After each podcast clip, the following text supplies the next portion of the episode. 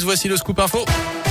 Bonjour Gaëtan. Bonjour Jérôme, bonjour à tous. Et à la une chez nous et partout en France, des perturbations à prévoir aujourd'hui dans les prisons avec cet appel à la grève lancé par une intersyndicale ce jeudi pour réclamer notamment des augmentations de salaire. Certains établissements pourraient même être bloqués. En revanche, à Saint-Quentin-Falavie en Isère, les agents pénitentiaires devraient tout de même laisser passer le convoi qui doit amener Nordal Lelandais aux assises de l'Isère pour l'avant-dernière journée de son procès à Grenoble.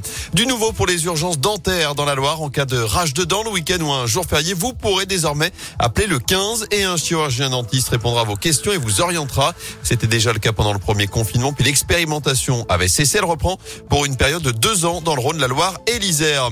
En Haute-Loire, un jeune homme de 20 ans, bientôt devant le tribunal correctionnel, il est soupçonné d'une série de 28 vols ou tentatives de vol d'accessoires automobiles. De nombreuses plaintes ont été déposées entre mars et novembre 2021, notamment sur la commune du Puy. Des victimes qui déploraient le vol de roues de secours, d'airbags, du capot, même du pare-choc de leur véhicule. Déjà connu des services de police, L'individu a finalement été interpellé lundi boulevard Carnot.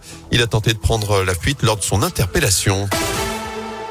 Écran, alimentation, sommeil, adopter les bons comportements pour sa santé et son bien-être, ça s'apprend dès le plus jeune âge. C'est justement l'objectif d'Alliance, une expérimentation menée en milieu scolaire pour éduquer les 6-11 ans. Plus de 10 000 enfants tirés au sort en Auvergne-Rhône-Alpes, dont 2500 dans la Loire, sont impliqués depuis 2019.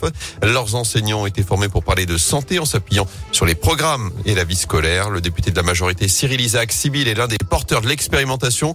Il présente les principaux thèmes du projet. Le bien-être.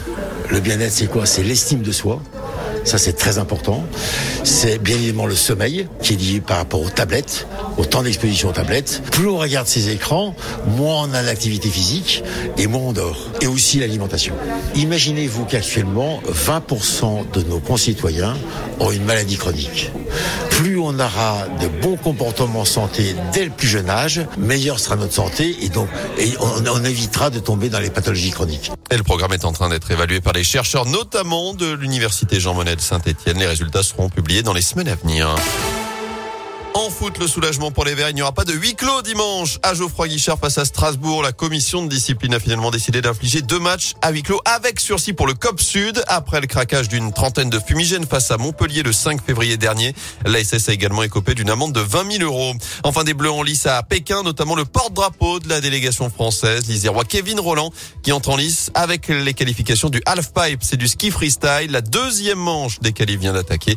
Il doit terminer dans les 12 premiers pour rejoindre la finale qui aura samedi matin. On lui souhaite bonne chance.